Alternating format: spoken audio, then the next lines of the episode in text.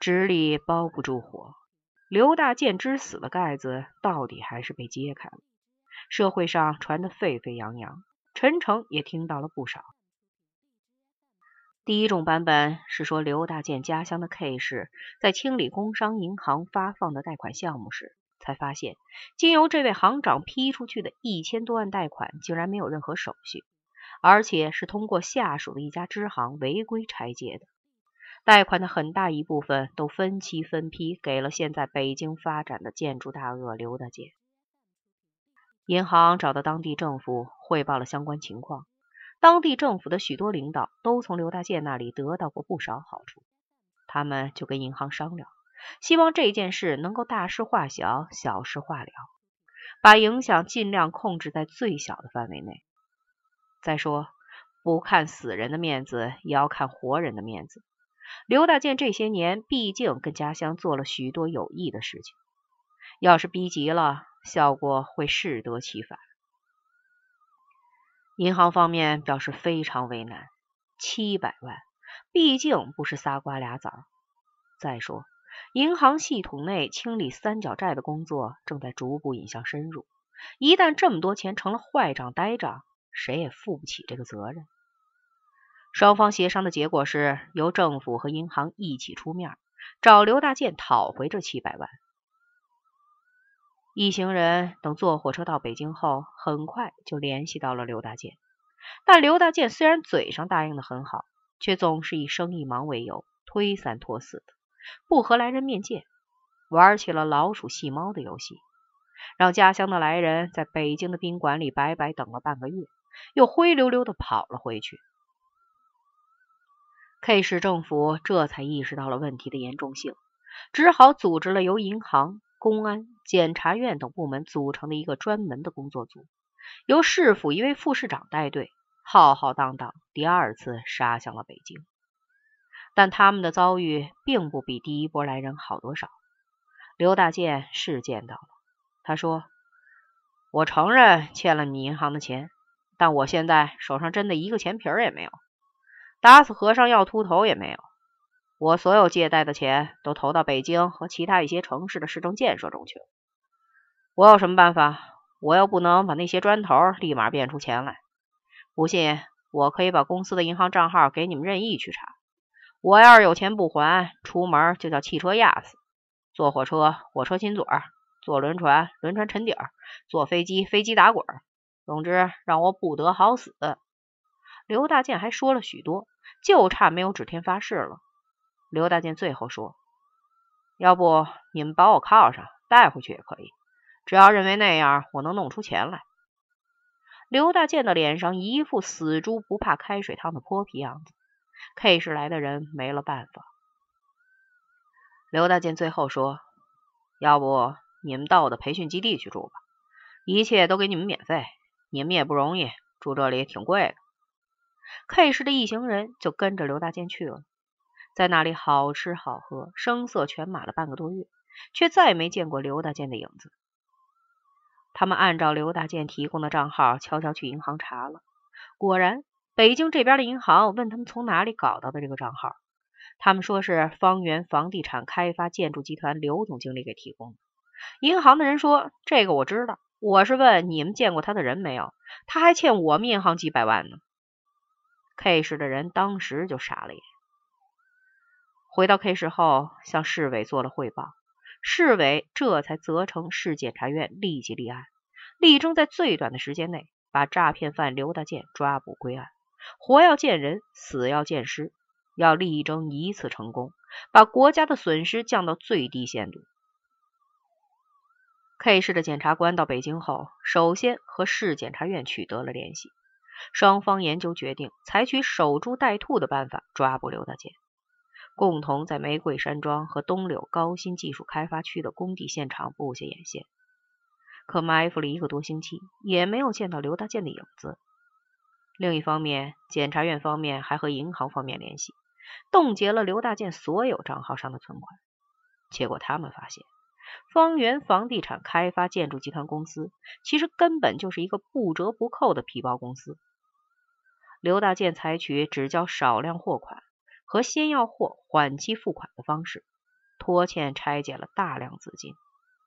另外，他在全国十几个城市的名称不同的公司，也大多徒有其名，只是一个空壳而已。只不过是他采取连环套的方式向银行贷款的一个担保抵押筹码而已。刘大建神秘的消失后，他承建的开发区的工程也不得不停了下来，整个玫瑰山庄也日渐萧条起来。细查刘大建的那些账号，他们还发现。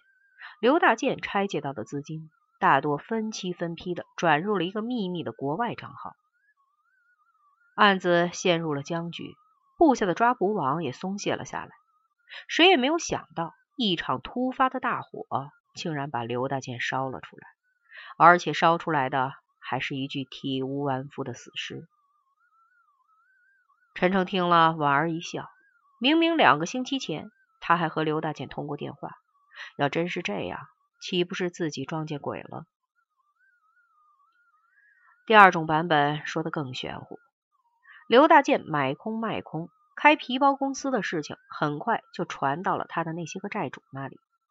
这些人也没有一个是善茬，纷纷上门逼债，很有些当年黄世仁的劲头。其实不是他们狠，狗急了还跳墙，兔子急了还咬人呢。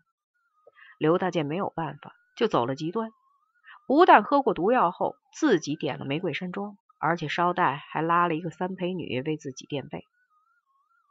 事情说的有鼻子有眼睛的，而且具有一定的合理性，不由人不信。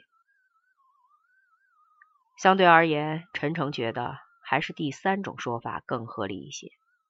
所谓刘大建是开皮包公司的说法，还是有些夸大其词了。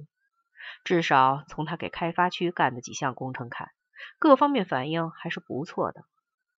刘大建在各地接了那么多的工程，哪有那么多的钱往里投？他家里又没开造币厂，想点歪门邪道，尽可能的吸纳资金是再正常不过的事情了。包括屁颠颠的跟着裘明德和黄埔国荣跑，包括送手表和钱给自己，带着自己吃喝玩乐，声色犬马，还不都是为了一个钱字？看看生意做得大的人，有几个不是买空卖空？钱到了自己手上，能够周转起来，才能赚更多的钱，这是明摆着的道理。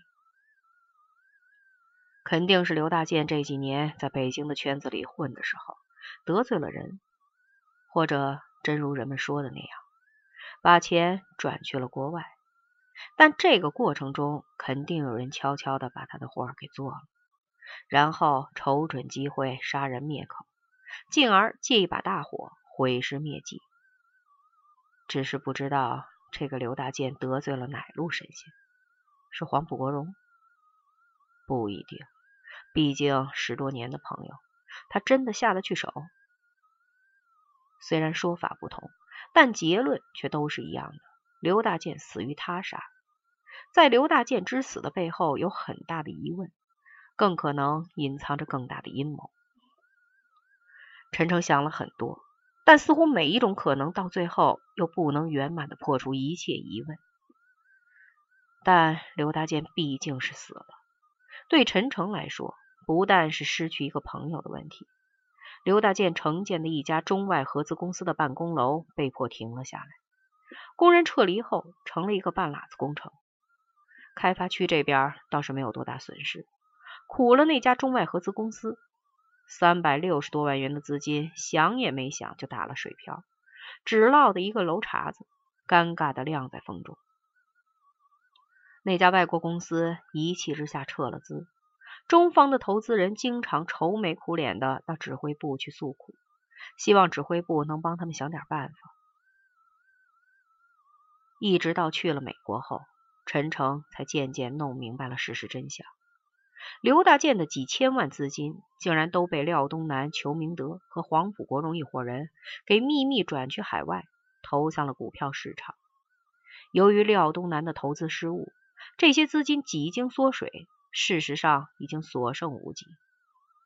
K 市的第三次行动秘密开始后，刘大建很快就从 K 市的内线那里得到了消息，再加上众多债主的上门，刘大建终于扛不住了。他找到廖东南，想要回自己的钱，准备把账还一部分。廖东南表面上答应了，当天晚上就找到铁中平，让他谎称廖老板已经把钱送回来了一部分，马上就给他送到玫瑰山庄去。铁中平秘密潜入玫瑰山庄，借着还钱的机会，当场就对刘大健下了手。刘大健想反抗，却哪里是铁中平的对手？